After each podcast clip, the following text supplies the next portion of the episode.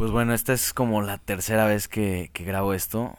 No porque no me guste, simplemente porque no siento que estoy transmitiendo lo que yo sentí con lo que acabo de vivir. Eh, hace rato fui a cenar. Antes de eso, tengo que comentar que hoy fue un día, pues, la verdad, interesante, muy a gusto. La mañana fui un cenote, después fui a comer a, este, a un pueblo mágico. Y pues bueno, fui con personas eh, a estas como actividades mientras estábamos en estas actividades, algunos de ellos intentaron hacer pagos con la tarjeta BBVA Bancomer y aparecía declinada, ¿no? Entonces, después me enteré que hubo como un problema muy fuerte con el banco, el cual estaba como, pues ahora sí que teniendo problemas, ¿no? Y pues nada, no quedó más que en burlas, risas y, y hasta ahí, ¿no? Eso hasta que yo llego a mi casa y en la noche busco algo que cenar, ¿no? Entonces, al momento en el que yo salgo por algo de que cenar o busco eso, se me acerca una persona, la cual me dice que él es albañil en una construcción de acá de Tulum. Y pues nada, que le depositaban semana con semana, pero que esta semana no pudo sacar lo que le depositaron.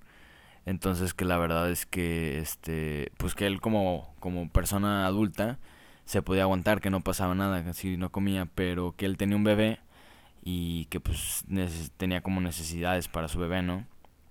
Entonces, eh, pues la verdad es que sí me puso a pensar bastante el como algo que yo estaba burlándome hace rato.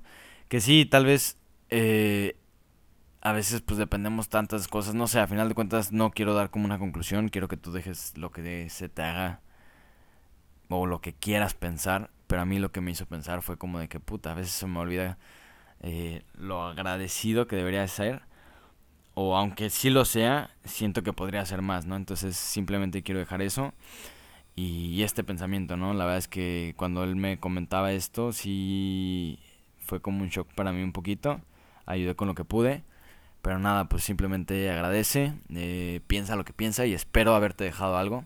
Recuerda que yo soy René, de Vivir en una mochila.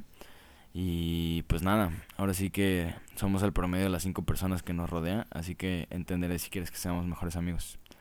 Y pues nada, espero estés pensando esto porque la verdad es que a mí me hizo pensar mucho.